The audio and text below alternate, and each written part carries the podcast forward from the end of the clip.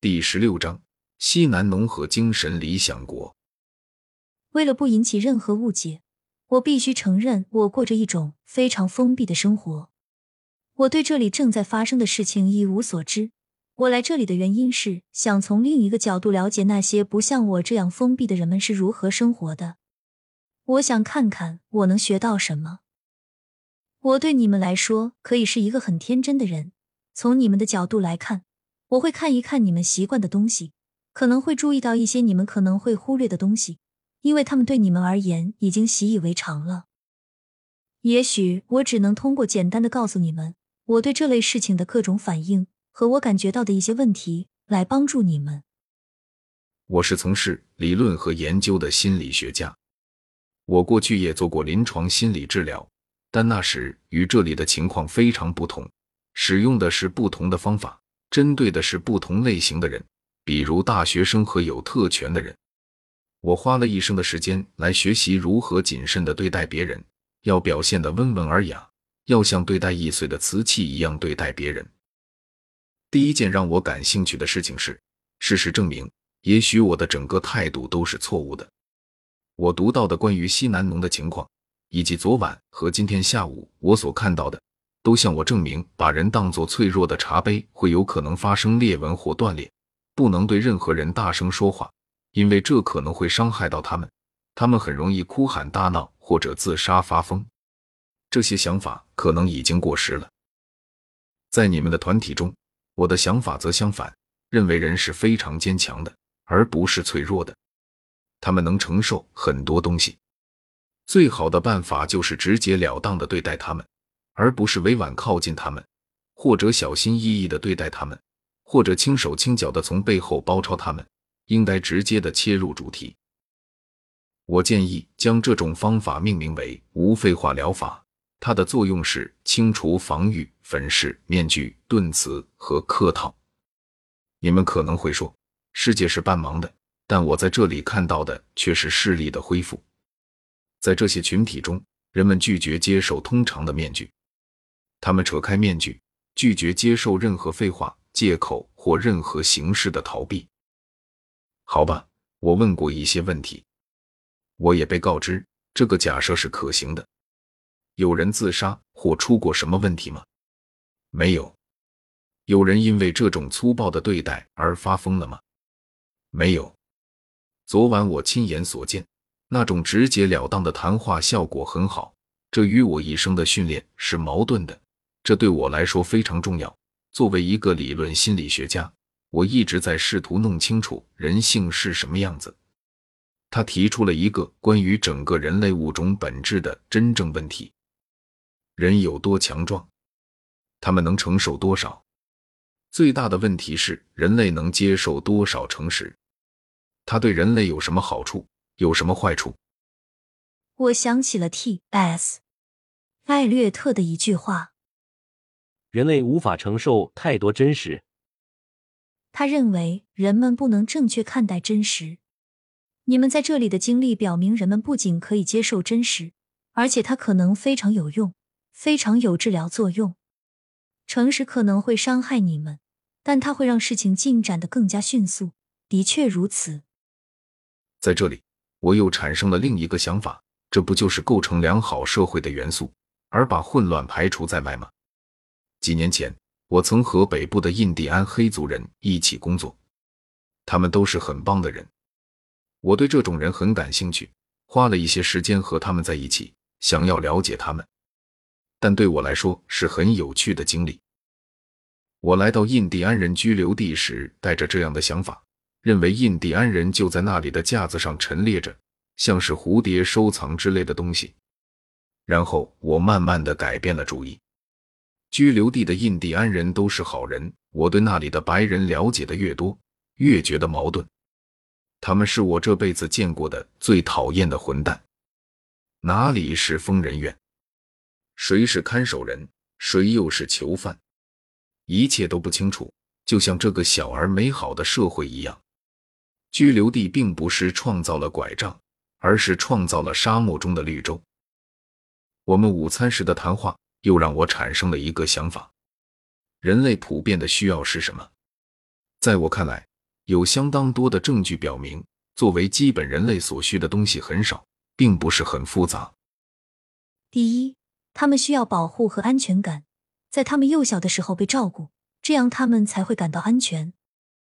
第二，他们需要一种归属感，某种家庭、氏族或团体，或他们认为自己有权属于的东西。第三，他们必须有一种感觉，人们喜欢他们，他们值得被爱。第四，他们必须得到尊重。就这样四点，你们可以谈论关于心理健康、成熟和强壮、成长和创造性，这些主要是心理医学的结果，就像是维生素一样。如果这是真的，那么大多数美国人都缺乏这些维生素。有各种各样编造出来的口径来掩盖真相，但事实是，普通的美国公民在这个世界上都没有什么真正的朋友。很少有人拥有心理学家所说的真正的友谊。从理想的意义上说，婚姻也大多并不美好。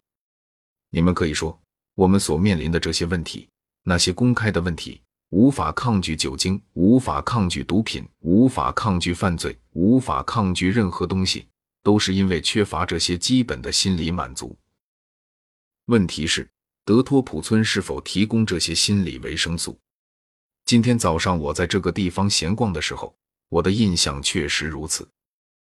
我们来回顾一下它们是什么。首先，安全感，没有焦虑，没有恐惧；其次，归属感，你必须属于一个群体；再次，情感，你必须有喜欢你的人；最后，尊重，你必须得到别人的尊重。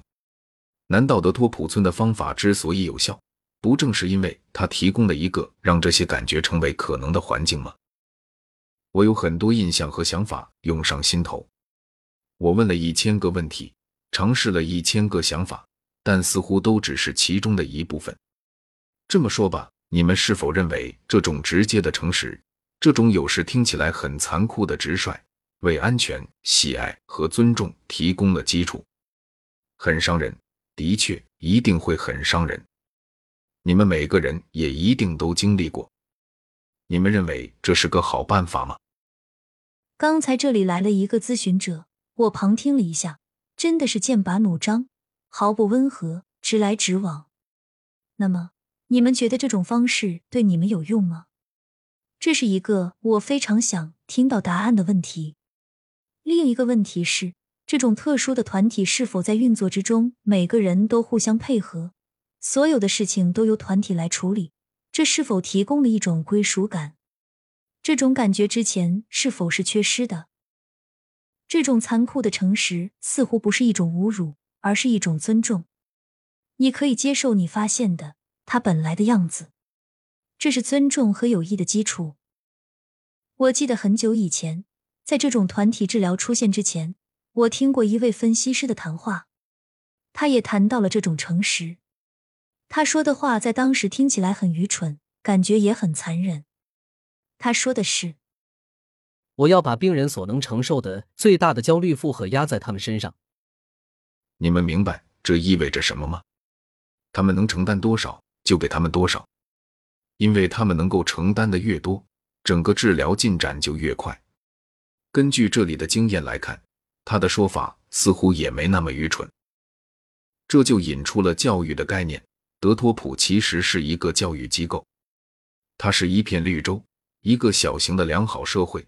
它提供所有社会都应该提供却没有提供的东西。